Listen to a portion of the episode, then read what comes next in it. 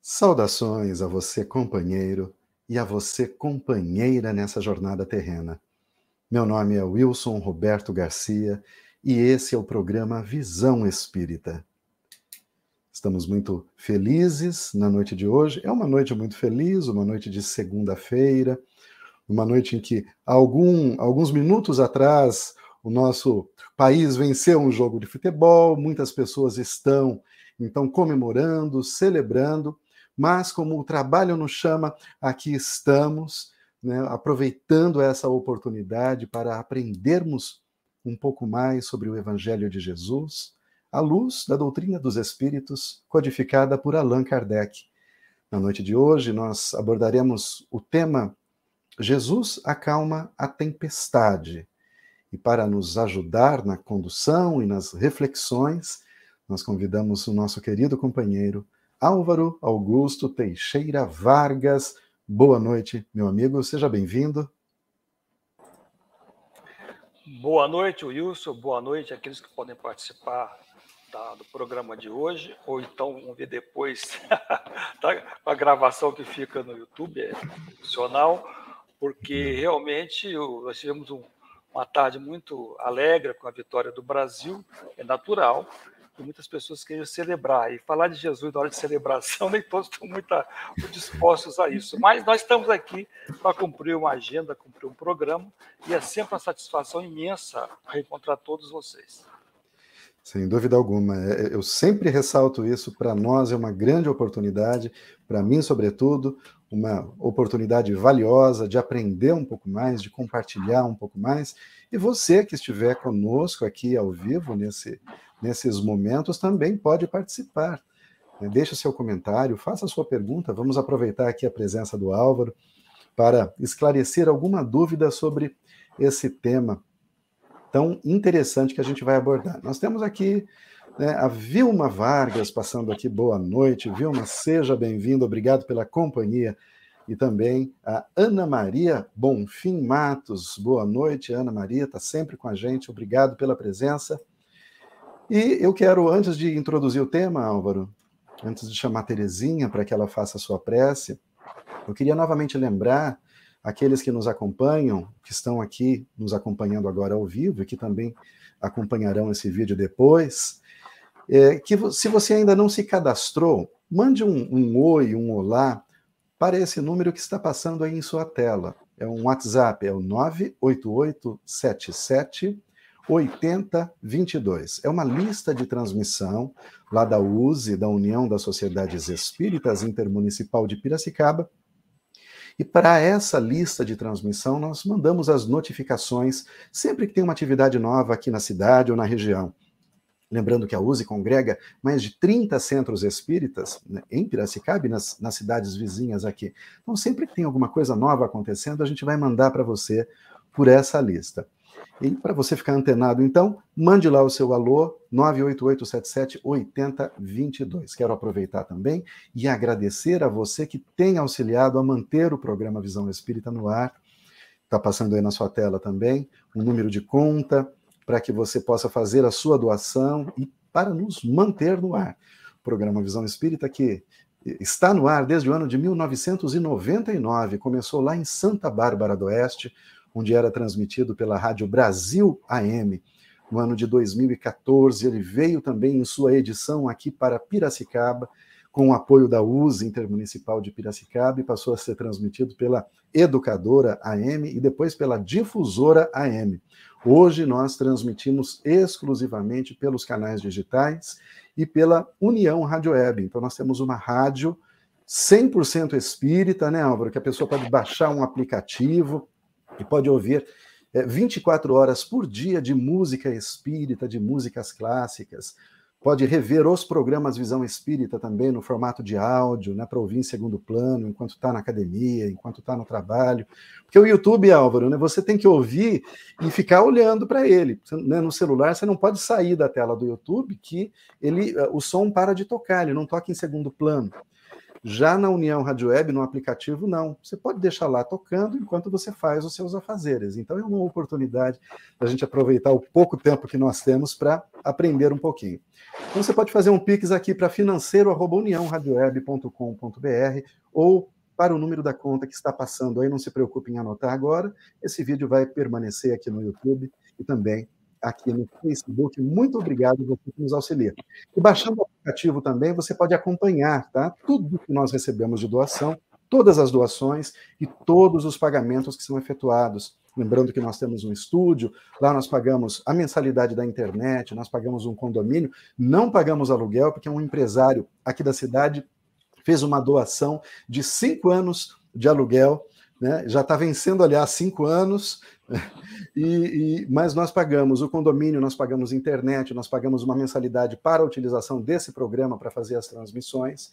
Então dependemos desses recursos que recebemos, por isso agradecemos a cada um de vocês. É por vocês que nós estamos aqui. E falando da Use Álvaro, é sempre interessante lembrar da Livraria Espírita Allan Kardec. Ó, dezembro chegou, hoje é dia 5 de dezembro, Natal está aí. Eu não consigo pensar, Álvaro, numa opção melhor de presente de Natal do que livro. O livro espírita é luz sobre as consciências, não é, Álvaro? Um romance, um livro de estudo, um livro doutrinário. E lá você encontra centenas de títulos, né, livros novos, lançamentos, e você também encontra uma seção de seminovos encontra obras em excelente estado por 10 reais para você renovar a sua biblioteca. Faça uma visita aqui no centro, Rua Voluntários de Piracicaba, 583, loja 5. E se você está em Santa. Olá, Álvaro, por favor. Papai Noel chegou mais cedo da minha casa e trouxe três livros espíritas. Olha que maravilha! Deixa o endereço desse Papai Noel aí também, para ver se ele passa aqui em casa, viu, Álvaro? Olha, e se você está em Santa Bárbara do Oeste, a gente quer também lembrar da Banca do Livro Espírita, lá na rua Dona Margarida, 834. Lá você encontra também uma grande variedade de livros. Fica lá no centro, né, do lado do Centro de Memória, antiga Biblioteca Municipal. E aproveitando para deixar aqui a nossa gratidão também à USE de Santa Bárbara do Oeste, que é colaboradora, que ajuda também, uma das mantenedoras desse programa. Muito obrigado. E como eu disse, Álvaro, a gente hoje vai falar sobre o tema Jesus acalma a tempestade. Mas antes, então, de introduzir o tema, vamos ouvir, para a gente nos sintonizar, né, vamos ouvir a doce voz da saudosa Terezinha Oliveira com a prece súplica. Vamos a ela.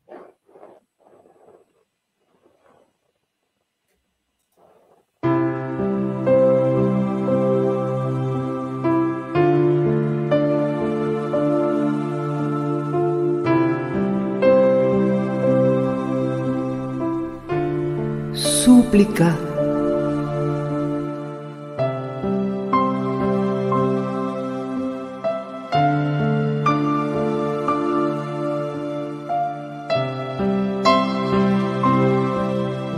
Falte-me tudo, mas não a fé, Senhor, que eu possa prosseguir sem desalento e sem cessar, embora a passo lento, na estrada que conduz ao teu amor.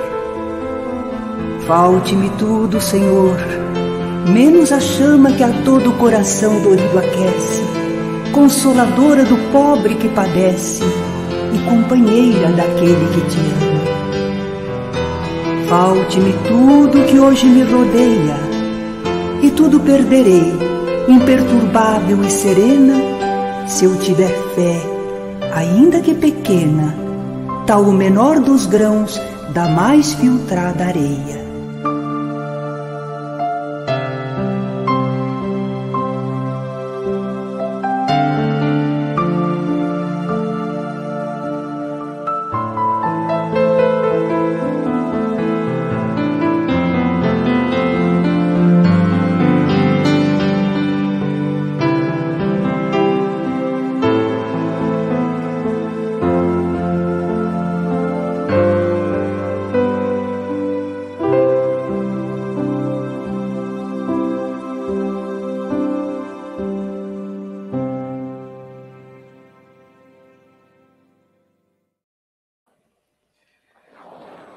Programa de hoje tem tudo a ver com essa introdução da Terezinha Oliveira. A gente vai falar sobre fé.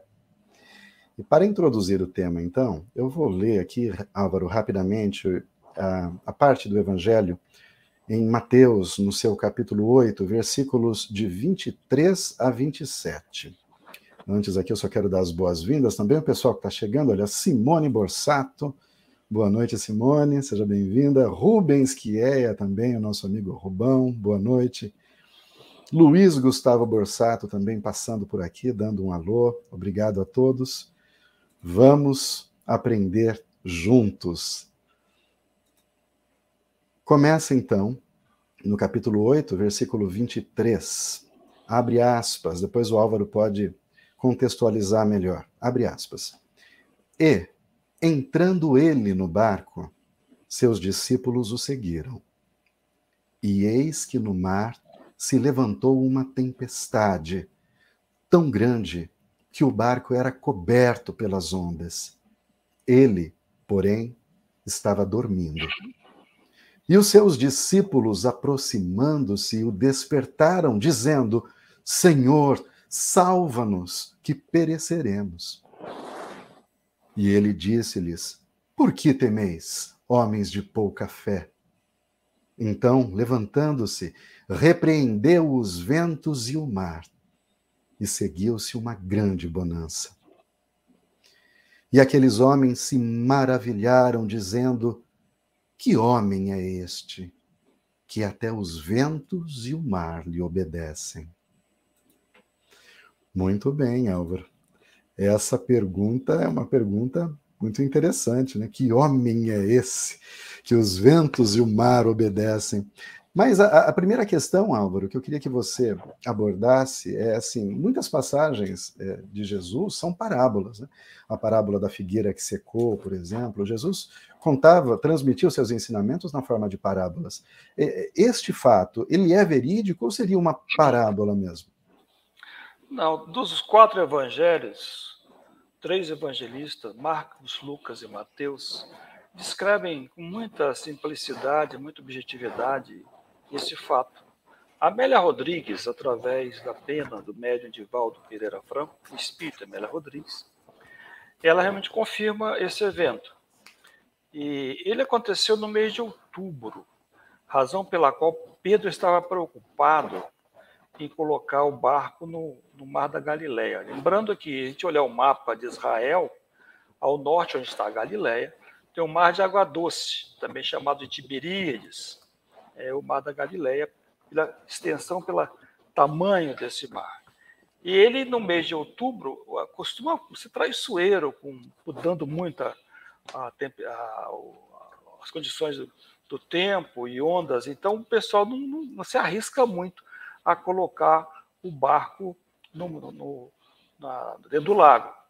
Mas Jesus, naquela, naquele dia, diz então Amélia Rodrigues, ele tinha atendido milhares de pessoas milhares, não era centenas, milhares de pessoas, curando cegos, leprosos. Agora, imagina o desgaste energético que o comércio teve. A gente tem, às vezes, uma ideia equivocada de algumas correntes religiosas que Jesus é Deus. Não, Jesus é o Espírito puro. Deus é o Pai que nos criou, ele é nosso irmão maior. E ele, o Espírito puro, ele estava condicionado às questões humanas, a gente fala de muitos milagres de Jesus, mas não. Jesus, ele, o maior feito dele foi conseguir reencarnar no espírito daquela, daquele quilate, conseguir habitar um corpo físico, reencarnar como todos nós. Então ele estava muito cansado. E então, até para evitar um desencarne, uma desencarnação prematura, ele falou: Pedro, vamos pegar o barco e vamos sair. Porque a multidão não dava descanso. Então ele fala para Pedro: para colocar o barco no mar, junto com os apóstolos, no mar da Galileia, e lá para o sul da, da, do lago, né, né, Decápolis, uma região, uma cidade, onde ele ia fazer as pregações dele. Ele, ia, ele cansado, ele dormiu. Então, ele dormiu no barco. Mas quando Pedro tenta demovê-lo de ir para botar o barco no mar da Galileia, Jesus diz: tenhamos fé em Deus.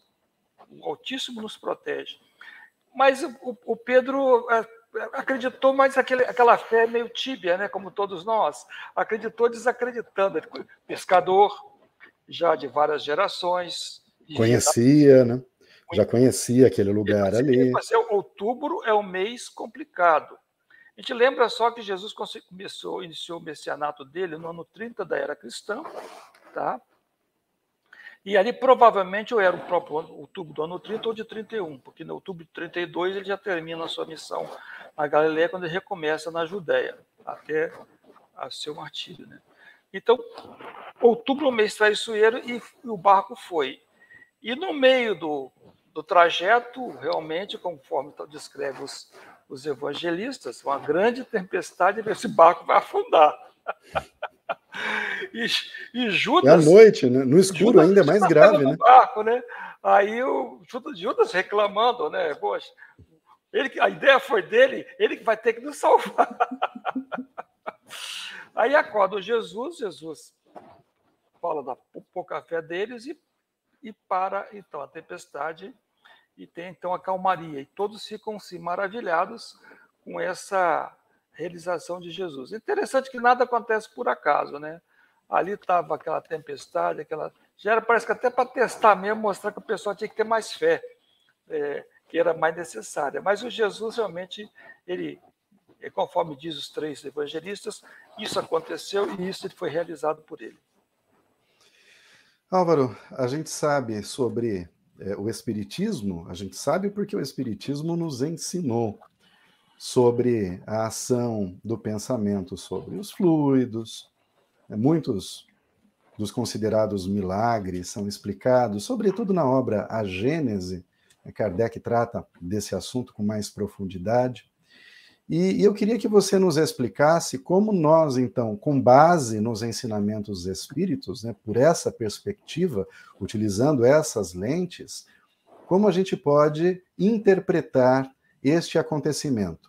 Né? É uma espécie de milagre, é um fenômeno, e sendo um fenômeno, como ele se opera, como, qual é o mecanismo por trás da execução de um fenômeno dessa natureza.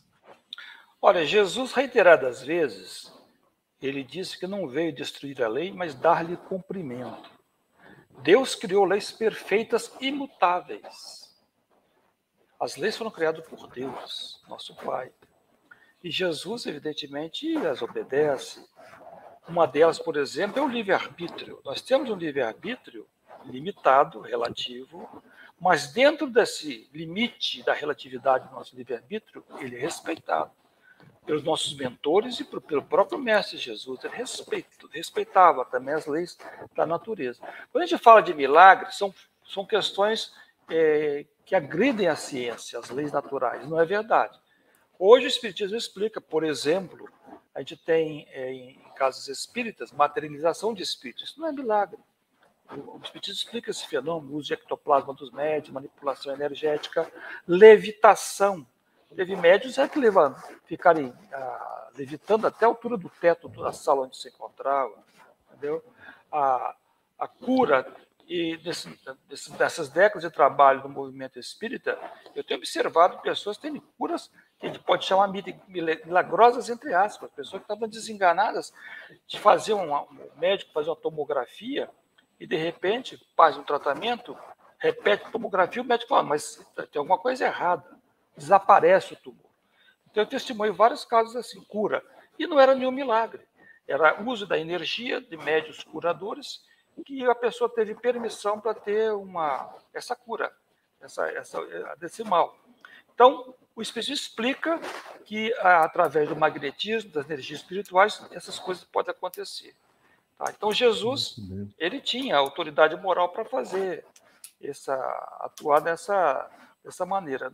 Na obra Caminho da Luz, psicografado pelo saudoso Chico, ditado pelo Espírito de Emmanuel, capítulo 1, ele já fala né, que a, o nosso planeta, Terra, criado há 4 bilhões e meio de anos atrás, quem coordenou a criação foi Jesus.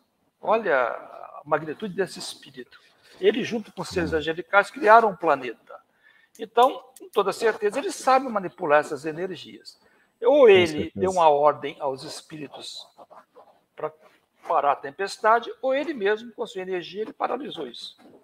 Isso. Álvaro, interessante quando você usa o termo magnetismo. Kardec usa muito esse termo, inclusive em determinado momento ele diz que para aquele momento, é claro, em que ele vivia, ele considerava o espiritismo e o magnetismo como ciências irmãs. É claro, a gente está vendo isso para um homem daquele tempo, com base na, nos estudos que ele tinha ali. Mas é só para a gente entender qual é a proximidade que ele via nos fenômenos. Então, a importância do magnetismo para o espiritismo se revela nessa afirmação de Kardec. E o espiritismo e o magnetismo, né, de forma muito simplificada, é a propriedade que alguns corpos, né, minerais, sobretudo, têm de atrair ou de repelir determinados corpos pela organização atômica ali daquele, daquele corpo, ele tem a capacidade de atrair ou repelir outros corpos. Então, pensando dessa forma, né, esse magnetismo que todos nós temos, uma porção desse magnetismo humano, que também tem essa capacidade de atrair ou repelir.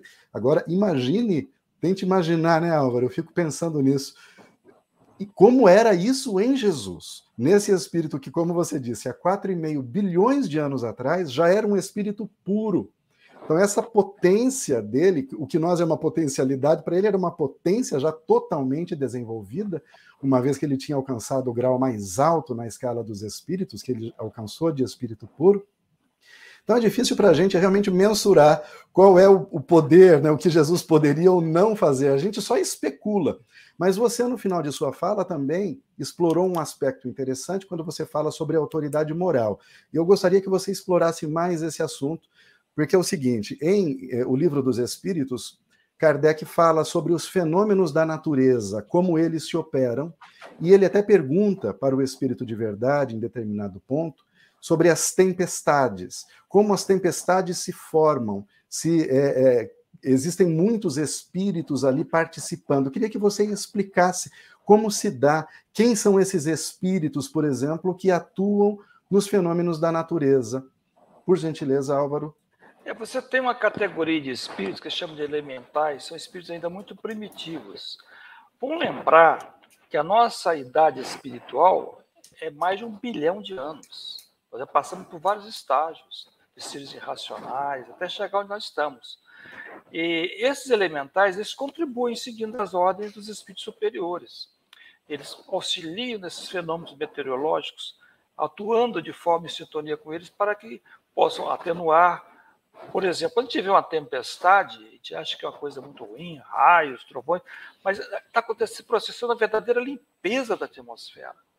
Em uma das suas obras, André Luiz, através, Espírito André Luiz, através de Chico, ele diz: se não fosse a ação dos espíritos e a ação do sol, é, não teria vida na Terra.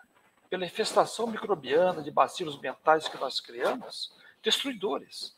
Então, esses, esses elementais trabalham na higienização do, da atmosfera do planeta, para que nós possamos não perecer. Então, são muito importantes. Então ele segue as ordens dos espíritos superiores. Então, quando Jesus deu a ordem, a minha visão é que ele simplesmente deu uma ordem. Porque ele, Jesus é, na verdade, o governador espiritual da Terra. Se a gente vê, guardando as proporções, numa empresa, numa instituição, você tem um presidente, tem, tem diretores, tem gerentes. O presidente emite uma ordem, os diretores vão assimilar, vão passar para a gerência até chegar no nível das pessoas que vão executar. E Jesus, por humildade e respeito, com toda certeza, ele delegou essas atribuições. Dá a oportunidade de todos. É humildade essa aí, eu posso fazer, mas vocês vão fazer. É como se nós fôssemos co-criadores, participando do projeto divino. Então, ele provavelmente deu uma ordem e eles seguiram, pela autoridade moral que ele tem conferida por Deus. Porque ele é o nosso governador espiritual e ele, com todo o sacrifício, talvez milhares de anos, para conseguir reencarnar e ser o guia e modelo da humanidade. O sacrifício dele. Então, ele, ele tem essa autoridade e ele a exerceu quando necessário. É muito interessante quando você fala em autoridade moral, né, em ascendência moral, a gente vai lembrar lá que Kardec explica que são incontáveis as, as classificações dos espíritos.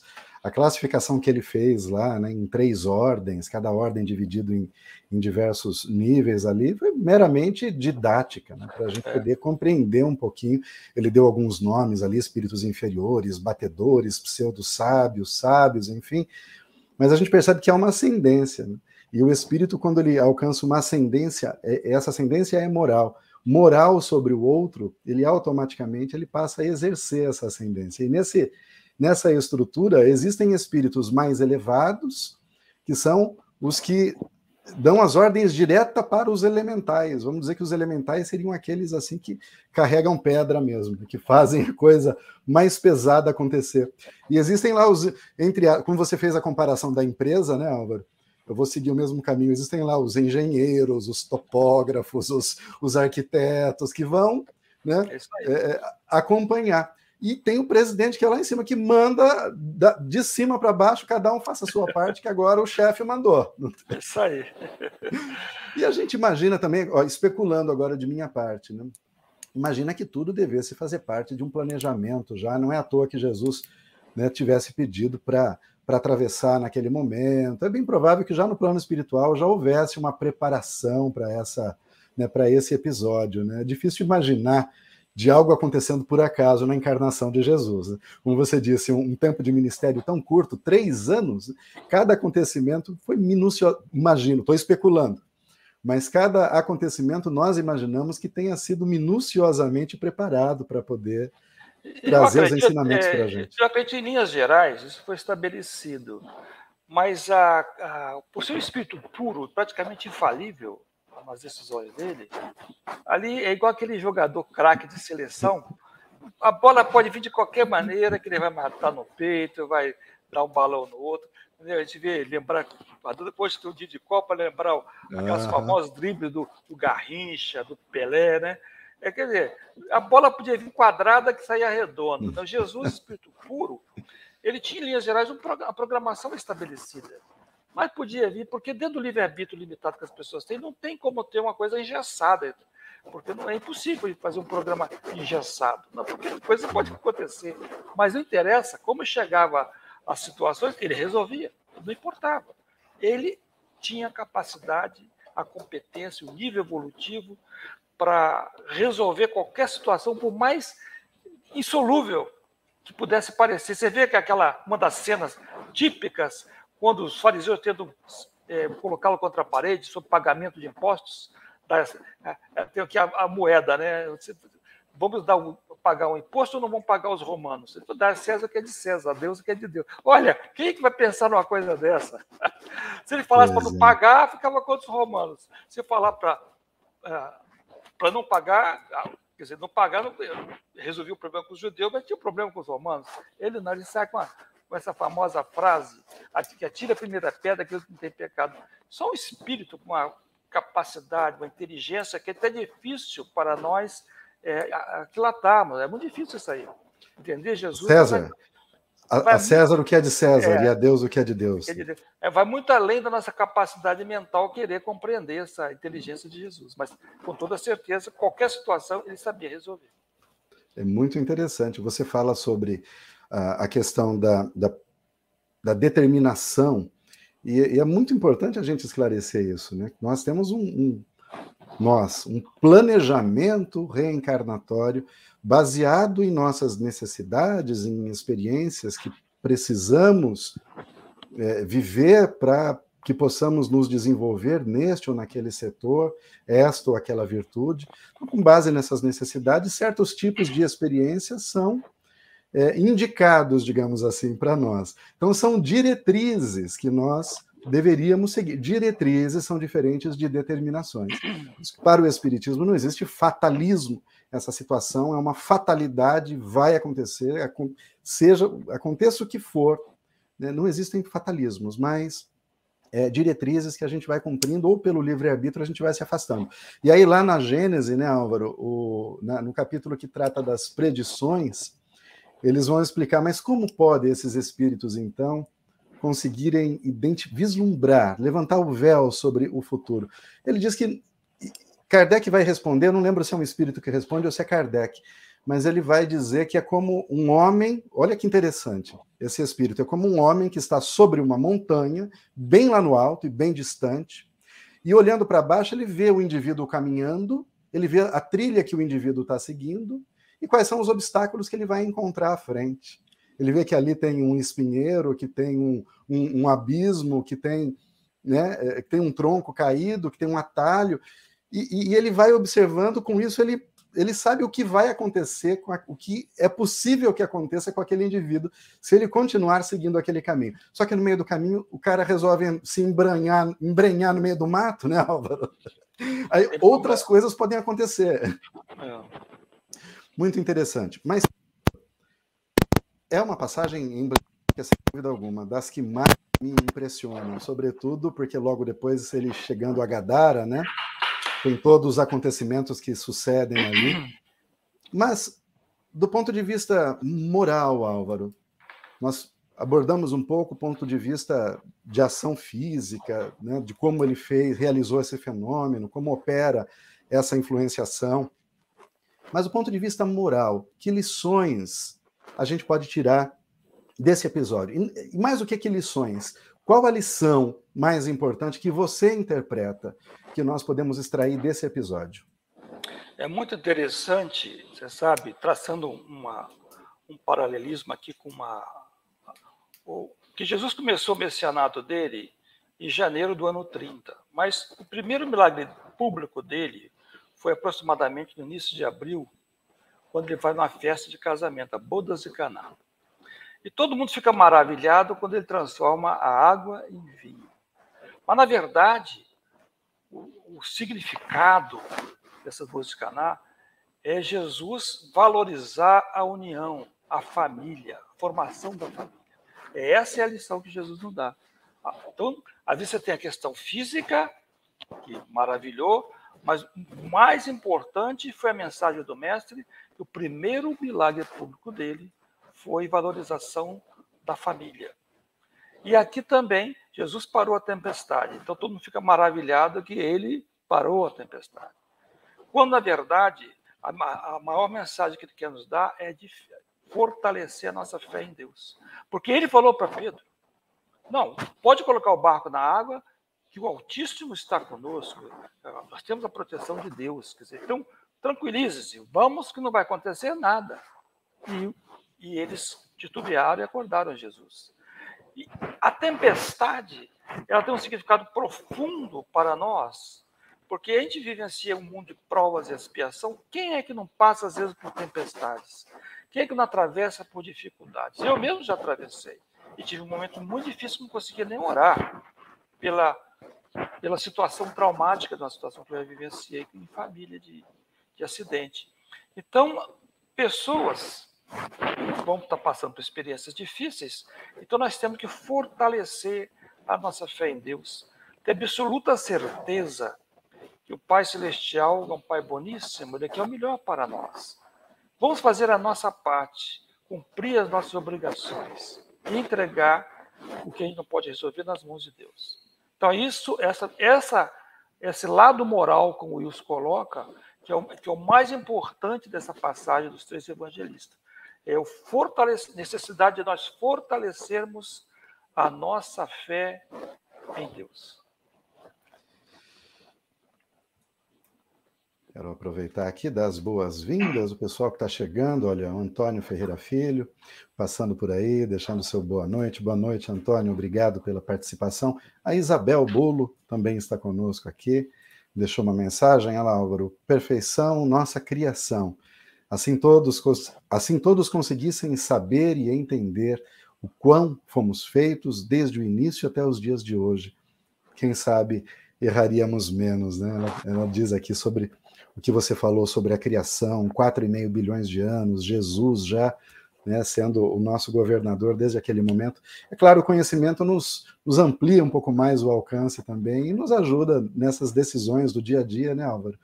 É quando a gente percebe a, a, a dimensão das coisas e o, e o, nosso tamanho, eu acho que a humildade que advém disso e a gratidão tem potencial para nos tornar melhor, eu tenho certeza. Francisco Moretti também passando por aqui. Boa noite, Francisco. Rose de Cássia. Luiz Carlos Bortolan também deixando aí o seu boa noite. Pessoal, aproveitem que se vocês quiserem perguntar alguma coisa para o Álvaro, olha, aproveite, faça a pergunta ali também pelo chat. Laís Duarte Sala Lemos também está passando aqui. Valorização da família, fortale fortalecer nossa fé em Deus, e é sobre fé que o Álvaro vai falar agora. E Maria das Graças Cunha, Magali Passarini, olha quanta gente conosco. Muito obrigado pela companhia. Álvaro, a fé é apresentada por Kardec como uma espécie de confiança. Muitas vezes nós acabamos confundindo, né, acreditando que fé é algo mágico, né, que você tem a ver com crer, né, com acreditar ou não. Você pergunta para alguém, você tem fé? A pessoa fala, ah, eu acredito em Deus. Ou ela fala, ah, eu temo, sou temente a Deus, como tem. Ou seja, ele teme, ele tem medo de Deus, ou ele acredita em Deus como crença mas a doutrina nos fala da fé como uma confiança, né, Álvaro? E eu queria que você nos ajudasse a, a entender isso daí, porque é tão difícil para a gente aumentar a nossa confiança, porque como você disse, a nossa fé, eu, não vou falar por todos aqui, não vou falar nossa, vou falar a minha. A minha fé é uma fé meia boca, Álvaro. É uma fé que em determinados momentos ela vacila. Então, o que fazer para reforçar, né, para dar músculos fortes à nossa fé, Álvaro? Olha, Wilson, não é só você que fraqueja. Quando a gente vê aquela passagem onde Pedro nega Jesus três vezes, depois de três anos convivendo com o mestre, o mestre ficava na casa dele lá em Cafarnaum, tudo que Jesus fez, e ele fraquejou. E Jesus havia advertido ele soubesse que o homem nessa vida ele é mais fraco do que perverso. Fraqueza moral. Uma vez nós temos consciência da nossa fraqueza moral, então nós temos que trabalhar como é que eu posso fortalecer a minha fé, é, através do fortalecimento da moral de acordo com os postulados divinos. Uma plantinha para crescer, ela precisa ser adubada, precisa ser irrigada, como um jardineiro faz. Então, a convivência dentro dos postulados cristãos é que vai fortalecer a nossa fé, porque estabelece uma sintonia com Deus, com o Pai. Então, uma vez que eu consigo melhorar a minha conduta, é, disciplinando as minhas más inclinações, vivenciando um pouco mais a fraternidade, a tolerância, a indulgência com as pessoas que nós convivemos, assumindo com maior força o compromisso com Cristo. Porque nós estamos aqui, não temos que ter compromisso com A ou com B, mas é com Jesus. Esse é o nosso compromisso, é o nosso amigo. Uma vez que eu estabeleço essa, esse pacto, esse compromisso com Ele, eu, as coisas, por mais que possam nos agredir ou coisas equivocadas, a gente encontra forças para superar as nossas limitações, as nossas reações negativas. Então, o verdadeiro cristão, que é o espírita, que vive os postulados cristãos, porque o espiritismo é, é, a, é a doutrina do mestre com uma lente mais ampla, à luz da ciência, da filosofia, que consegue fazer a gente compreender com mais detalhes a pureza do cristianismo que Jesus nos legou. Então, uma vez que a gente tem uma conduta assim, essa fé vai se fortalecendo. A gente vai tendo certeza da bondade de Deus, da proteção de Deus, mesmo os reveses. A gente começa a agradecer pelas coisas boas e agradecer pelas coisas ruins que nós não gostamos, porque faz parte do aprendizado do projeto reencarnatório que o Wilson aqui mencionou. Então, a, a, fortalecer, a fortalecer a fé, é a, o caminho é vivência cristã. É aí você fortalecer a fé. Não tem, não tem mágica, não, viu, Wilson? Álvaro, Deixa eu lhe pedir uma coisa. O seu microfone, ele, ele caiu e ele está encostando no colarinho da sua camisa. O seu microfone, do outro lado. Isso, afasta ele um pouquinho. Isso, ele está fazendo ruído. Aí. A tecnologia aí. é complicada, né? Isso. É que ele bate ali no, no, colarinho e ele faz um som de raspar, né? Eu acho ah. que aí ele já vai, ele já vai resolver. Isso melhora aqui. Álvaro, você fala que a fé, então, eu falei sobre dar músculos para a nossa fé, vamos pensar numa academia. Então, a gente vai numa academia para treinar os músculos do nosso corpo para que eles fiquem mais rígidos e possam cumprir a sua função. Acho que a moral é mais ou menos a mesma coisa. Vai do exercício. Essa convivência que você diz, então, é um exercício diário. E a academia, a gente sabe que dói, né? Para o músculo enrijecer, dói. Dói a coxa, dói a panturrilha. Quem gosta de fazer abdominal, dói a barriga. Para o músculo poder é, é, ficar é, conforme a gente espera. E na moral é a mesma coisa. Eu imagino que existe uma dificuldade e envolve também dor e conflito nesse processo. Porque essa convivência com os valores cristãos, você vai conviver com outras pessoas que não decidiram como você decidiu é, conduzir as suas vidas com base nesses valores. Você vai encontrar mais cedo ou mais tarde, se não todos os dias, com essas pessoas e muitas vezes você pode é, se sentir é, prejudicado dentro do contexto social. Poxa vida, nesse mundo, toda vez que eu tento ser bom, eu sofro. Alguém vem me maltrata, alguém vem me faz mal. E os maus aparentemente prosperam. Isso é uma grande dificuldade, é, é um, é um empecilho muito grande para esse processo, Álvaro. Né, a gente conseguir levar nossa vida segundo os valores do Cristo quando o mundo tem outros valores, quando a competição, quando o egoísmo são tão presentes né, e predominam. A gente sabe, pelo tipo de mundo nosso, o mundo de expiações e provas, não adianta dizer que não, porque predomina o, o egoísmo e o orgulho. No próximo mundo, no próximo estágio, não. Mas hoje, como a gente faz, Álvaro? Né, é, mesmo sabendo disso tudo, a gente é, se prejudica muitas vezes. Como é viver, escolher viver como um cristão de verdade? Lembrando agora dos cristãos da antiguidade, de tantos deles. É quando Assis, Francisco de Assis vai falar, fazendo um instrumento da vossa paz. Que vida difícil ele levou. Queria que você falasse um pouco sobre isso, Álvaro.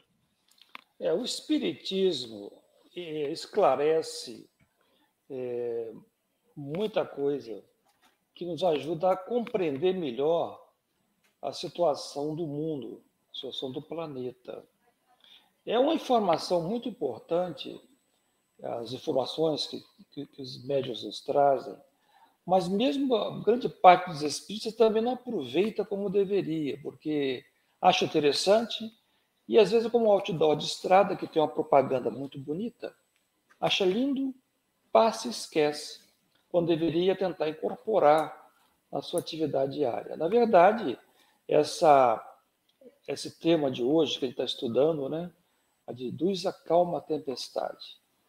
A gente imaginar aquele barco, barquinho de pescadores, é, do meio daquele mar revolto, subindo e descendo aquelas ondas enormes, a ponto de acharem que o mar ia tragar o barco. Estavam realmente com medo, estavam apavorados. Mas o nosso planeta também pode se guardar uma certa similaridade, porque a Terra é uma nave que tá, está parada no universo. Tá? O nosso planeta faz um, um movimento de translação ao redor do Sol é, que a gente vê mudando as estações do ano.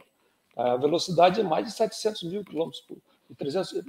É, não estou lembrando a velocidade, vai ser que é grande, né? É bilhares de quilômetros por hora. E o próprio, o próprio sistema solar nosso também gira em, em redor do centro da galáxia, né? Então, está sempre em movimento. E essa, essa, essa nave que a gente está hoje, ela passa por uma, atravessa uma tempestade moral muito grande. Uma tempestade moral difícil, pela própria época, final de ciclo que a gente está passando. É, é típico de final de ciclo acontecerem coisas muito difíceis, a pressão maior. É aqueles pessoas que reencarnaram nessa, na, na época atual já deveriam ter melhorado muito lá atrás, já está no mundo espiritual e, e convivendo nas cidades mais, mais evoluídas, mas tiveram a oportunidade de reencarnar agora, nessa época que está é, a aferição de valores, né? a separação do joio do trigo, do lobo das ovelhas, e ficar aqui encarnado na Terra aqueles que têm, estão à direita do Cristo, que têm a predisposição para o bem. E aqueles que ficarem reprovados vão ser transferidos para o mundo inferior. Então, a, a, uma época não é uma época fácil, é uma época de muita, muitos desafios, a ponto que a gente tem que relembrar a mensagem de Jesus, orar e vigiar. Né? Álvaro, você falou uma coisa muito interessante, né? É, a base, isso é uma realidade do, do cristianismo, da religião, não do cristianismo, da religião cristã, sempre foi a ideia apocalíptica. Ou seja, nós estamos nos dirigindo para o fim dos tempos. Haverá guerras, haverá tragédias de toda de toda a natureza, até que Jesus então retorne sobre seu trono e faça o que você disse, separe os bons dos maus, encaminhe os bons para o paraíso e os maus para a danação eterna, como eles acreditam.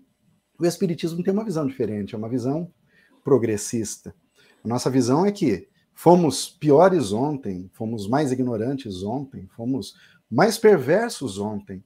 Hoje nós somos a, a, o mais elevado, estamos no ponto mais elevado de nossa escala evolutiva, cada um de nós. Somos o melhor de nós mesmos. E se não é o bastante, é natural que seja assim, a gente ainda está dando o primeiro passo. Mas a gente, o espírito, então, se vê numa, numa escala ascendente, que estamos cada vez melhor. Enquanto as religiões esperam. E até vem, quando aparece um acontecimento ou outro, fala lá, é o sinal dos tempos. Ah lá, Jesus está voltando. Só que essa mensagem é desde os tempos em que a religião foi criada. Né? Foi instituída como religião oficial. Desde aqueles tempos, espera que, se, que Jesus retorne ainda naquela geração. Aliás, eles tomam palavras de Jesus quando dizia que essa geração não passará até que essas coisas aconteçam. Aconte, aconteçam né? Ele vai falar: dois estarão no campo, é, um vai desaparecer, dois estarão numa cama, um vai ser arrebatado e outro não. Ele fala de guerras, ele fala de, de problemas. É realmente uma convulsão. E a gente pode entender isso baseado no que você disse, nessa tempestade moral. Agora, Explique para a gente. A gente olha para o nosso mundo, Álvaro, e a impressão que temos é que o mal predomina, que tem mais gente mal e que parece que está pior mesmo do que ontem. Às vezes é até difícil sustentar essa visão progressista. Né? E, isso acontece sobretudo com o mais velho, que ele olha para trás e fala: Ah, no meu tempo o filho respeitava o pai, no meu tempo não era assim, no meu tempo era melhor, como se no passado fosse melhor. Mas nós, espíritas, temos que acreditar que hoje é melhor apesar de diferente do que a gente conheceu. Fale um pouco sobre esse processo.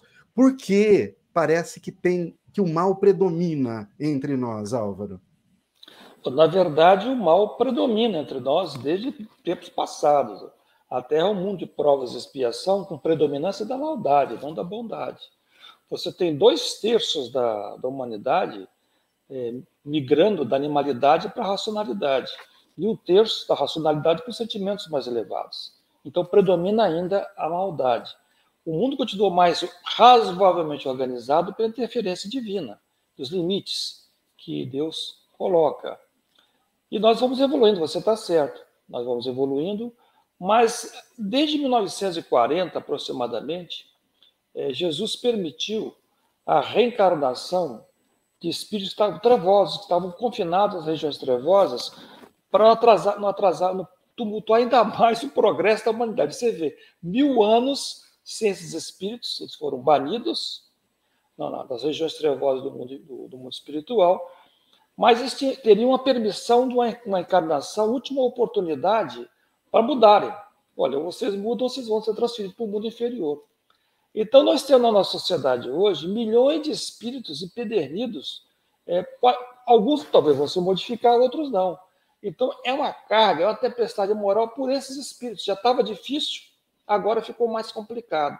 Sem eles já estava complicado. Já estava complicado, agora ficou mais complicado. Então, você vai ter desregramentos sexuais, vícios, suicídios, ah, você vê o mau gosto, na, na, o mau gosto que existe, a corrupção, a roubalheira, a criminalidade, a violência, isso tudo aumentando. Isso aumentou bastante. Tá? Agora, em paralelo, para contrapor, Jesus está permitindo a reencarnação de milhões de espíritos evoluídos, que vêm de outros planetas, inclusive. Então você vai estar tendo hoje um diferencial. Espíritos muito evoluídos puxando para o bem, espíritos muito atrasados puxando para o mal. Aí que faz parte da separação do joio do trigo, do lobo das ovelhas. Aquelas pessoas que estavam escondidas assim, no aspecto moral, vão sair do armário no aspecto moral. Elas, não vão conseguir resistir às suas más inclinações pela influência negativa que existe. Aqueles indivíduos que têm a tendência para o bem, que têm uma boa índole, eles vão ser atraídos para o bem, vão fazer mais coisas boas. Então, é essa, esse catalisador, podemos dizer assim, essa tempestade moral faz parte de seleção. Aqueles espíritos que ficarem reprovados até o final desse século, eles vão ser transferidos para um mundo inferior, não eternamente. Eles poderão voltar para a Terra se mudar o seu comportamento. Tá? E aqueles que ficarão na Terra são as pessoas com a predisposição para o bem. Não quer dizer que vai ser pessoa pura, não. É pessoa que quer fazer o bem. Não será um pedófilo, um criminoso, um assassino, um traficante de drogas. Não, isso não vai ficar mais aqui, não. Vai melhorar. Então será realmente o reino do Cristo dentro da profecia que Jesus nos disse, nos disse que, os, que os mansos herdariam a terra, as pessoas mansas, sem, sem uma índole má, eles ficariam aqui na terra. Mas não tem um, um juízo final. O juízo final é, é, é a figura de linguagem, força de expressão. Essa separação. A terra continuará, deixará de ser um mundo de prova e expiação, passará a ser um mundo de regeneração, onde vai predominar as pessoas boas. Terá maldade ainda, mas em menor escala. Olha, que maravilha, Álvaro, que gostoso ouvir você dizer, porque isso renova a nossa esperança. Seria tão difícil acreditar que depois dessa vida nós seríamos julgados de forma definitiva. Seria muito difícil, muito difícil acreditar em Deus, seria muito difícil ter uma religião. Seria muito difícil pensar sobre esse assunto. Por isso que eu compreendo que tantos irmãos acabam não, não, não pensando, mas nós, sobretudo, espíritas, que temos acesso, isso é muito consolador. Álvaro, você quer falar? Não. Não? É, isso é muito consolador para nós nesse sentido. Ó, o Luiz Carlos Bortolan diz aqui, Álvaro, que a esperança e a fé são as âncoras mais perfeitas que existem nas Escrituras. Esperança e fé. Ele está com razão. Né? A Isabel Bulo vai dizer aqui: olha, penso que a minha fé se reforça mais a cada dia através da prática do estudo e do trabalho nessa seara bendita nossa. É, Isabel, com certeza. E mesmo no trabalho, nessa seara, a gente tem nossas dificuldades. Com, com as, as dificuldades vêm onde tem duas pessoas juntas, né, Álvaro? Colocou duas pessoas para trabalharem juntas, a gente vai ter alguma dificuldade ali, com vai. certeza. Né, então, mesmo na seara espírita, nós temos grandes desafios Senão, não ia adiantar. A gente vem trabalhar no Espiritismo é justamente para. É academia nossa também. A gente vem aqui se exercitar, exercitar. Quando a gente pede paciência para. Para Jesus, para os bons espíritos, eles vão nos dar é pessoas difíceis para a gente poder exercitar a paciência, com certeza. Aí a Isabel vai dizer também que a vida se torna vazia quando não praticamos nada, com certeza. Regina Arruda passando por aqui. Antes, ah lá, interessante que a Regina Arruda diz, Álvaro, tem tudo a ver lá. Antes do armário arrumado, jogamos tudo em cima da cama. É o que está acontecendo, não é? Ela pergunta. Você para arrumar, você primeiro põe tudo para fora. Você vai reformar a sua cozinha, sai um, um, um, caminhão de entulho. Eu nunca vi isso. A gente está naquela fase ainda de quebrar e de tirar o entulho. É isso, Álvaro? Dá para fazer essa analogia? Dá. Inclusive na profecia diz, nada, nada que está escondido, é, tudo será revelado. Você, você vê que hoje é, você está em qualquer lugar, a pessoa te filmando com o celular já te põe lá na. É, é uma coisa impressionante. É, acontece uma, uma, guerra, um efeito qualquer na, na, China, no Japão, na Turquia, e imediatamente o mundo já está sabendo. Então está muito difícil. Ah, as pessoas estão se revelando. É, é, é que eu mencionei. Ah, as inclinações para o mal, a pessoa que tem essa inclinação para o mal, ela acaba assumindo a postura do mal à luz do dia, ela já não consegue mais se segurar. É, esse, essa, essa energia negativa, esse magnetismo negativo, esses espíritos trevosos que reencarnaram aqui, eles potencializa, isso faz a pessoa. É, é, é uma coisa assim impressionante. Você faz, nossa, mas isso não poderia acontecer. Essa pessoa não poderia falar uma coisa dessa. Ela não consegue se segurar mais. Então as pessoas vão se revelando a verdadeira personalidade. É a separação do joio do trigo. Gradativamente você vai percebendo quem está à direita do Cristo e quem está à esquerda do Cristo. As pessoas que estão vivenciando ou tentando vivenciar a forma cristã, o que Jesus nos ensinou. É a separação do lobo das ovelhas, separação do bode das, das, das dos cabritos das cabras, vai por aí. Então, essa separação está acontecendo naturalmente, sem que as pessoas vezes não percebam. Mas nós que somos espíritas, vamos observar as reações das pessoas nos dias de hoje. Olha, Álvaro, a sua fala revela muitas coisas. Tomando como base o que você acabou de dizer, a gente olhando para a sociedade, a gente consegue interpretar muitas coisas. É, isso é muito importante. Milton Vargas passando por aqui também. Boa noite, meu amigo. Obrigado pela presença. E o Francisco Moretti deixando aqui a sua contribuição, dizendo que muitas vezes penso que Deus e a espiritualidade impediriam uma guerra nuclear, como seria a reação da espiritualidade diante de tal hecatombe, o que nos leva, né, Álvaro? São, faltam cinco minutos, mas há tempo de você dizer. A gente está falando dessa convulsão social, desse armário que está sendo arrumado, desse entulho, né? E a gente pensa em Deus. Né? No meio desse processo todo, Deus permite que tudo isso aconteça, Álvaro. Tem, como que é dado esse limite? Às vezes a gente parece que as coisas passam do limite, né? Deus não faz nada para nos ajudar, Álvaro nesse processo de, de transição. Aqui, como o Francisco colocou, por exemplo, um exemplo que ele dá, no caso da iminência de uma guerra nuclear, como a espiritualidade e Deus né, se portariam, baseado também em nosso livre-arbítrio, Álvaro? Dois pontos que eu queria levantar nos minutos que faltam. Primeiro, quando está no na sermão escatológico, sermão profético de Jesus, ele fala da sua volta, ele já voltou. Ele diz que voltaria reencarnando. Ele é o Espiritismo, ele é o Espírito de verdade, que nos revelou a, a, o Consolador. Então, Jesus já voltou através da, da doutrina espírita, está aí revelado. A segunda coisa, nos diz Manuel Filomeno de Miranda, através do Divaldo Pereira Franco, médium, psicógrafo, que Jesus esteve aqui na crosta planetária, em espírito, para evitar uma guerra nuclear. Então, ele já atuou, atenuando a possibilidade da guerra nuclear. Como?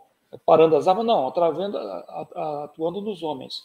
Porque as duas grandes guerras que nós tivemos no século passado faziam parte de um karma coletivo que já estava há milênios que tinha que ser resolvido.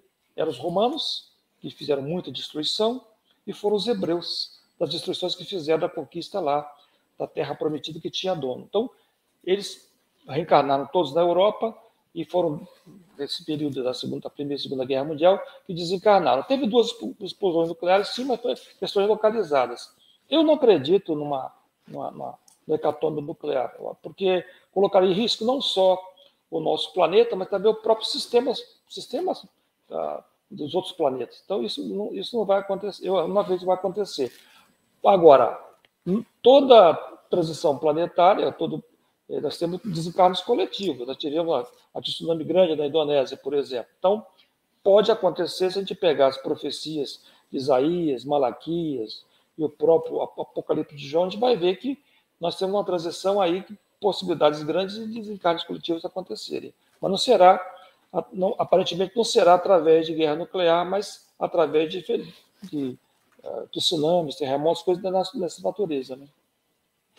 Eu me lembro de uma passagem, Álvaro, acho que é da obra Lindos Casos de Chico Xavier, de Ramiro Gama, em que ele conta a história de uma senhora que procura o Chico desesperada, em grande pânico, na ocasião da Guerra Fria, onde se dizia que havia lá um russo com o dedo no botão.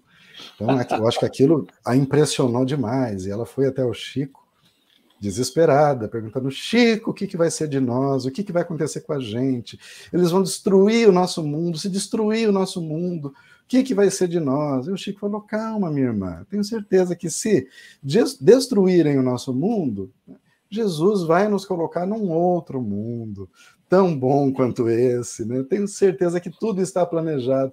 Então, essa resposta pode não parecer muito significativa, mas ela é muito profunda, porque nos faz lembrar, né, Álvaro, que acima de qualquer coisa, até mesmo de uma guerra nuclear, acima até mesmo disso, nós somos espíritos imortais. Perfeito.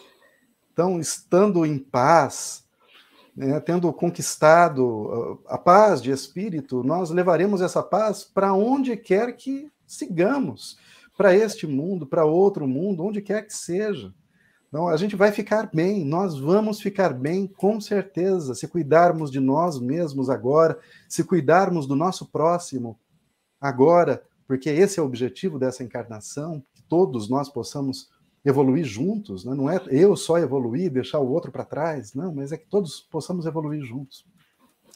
Álvaro, foi uma noite muito agradável, é uma noite, novamente lembrando, você que vai ver esse vídeo depois, né? É, esse programa foi gravado no dia da vitória da seleção brasileira sobre o time da Coreia, por 4 a 1. Então, olha, é um dia de comemoração, de celebração, e para nós aqui foi um dia de muito aprendizado. Então, eu quero novamente lhe agradecer, Álvaro, pela presença, pela participação num dia como hoje. Agradecer a tantos companheiros aqui, companheiras, que também passaram por aqui, que deixaram a sua mensagem, compartilharam conosco o seu carinho. A Laís Duarte, por último, diz que sentir fé, que tudo passa. Verdade. Laís, nos momentos de dificuldade, que valha para todos nós isso, nos momentos de dificuldade, nos momentos de dor, que todos nós passamos, algum, algumas que parecem insuperáveis, parecem montanhas, a gente vai passar, isso vai passar. Né? Deus está conosco, somos imortais. Que possamos alimentar essa fé, exercitar essa fé, e que não nos esqueçamos jamais que Jesus está no barco, ele está no leme, nada vai acontecer conosco, porque Jesus está no barco, Jesus está no leme desse planeta, ele conduz né, esse planeta todo, todo esse projeto, e o Álvaro bem disse aqui que Jesus é infalível. Acreditar que algo está dando errado é acreditar que Jesus está falhando. Eu não posso acreditar que Jesus, um espírito puro, falhe. Então eu tenho que olhar para o meu entorno e acreditar que tudo está onde deveria estar, é claro que eu tenho que fazer a minha parte para contribuir nesse projeto. Então, uma boa noite a todos, uma excelente semana, muita paz, muita luz, muita saúde, muita força diante das dificuldades da vida. Álvaro Augusto Vargas, eu passo para você a palavra para suas derradeiras considerações.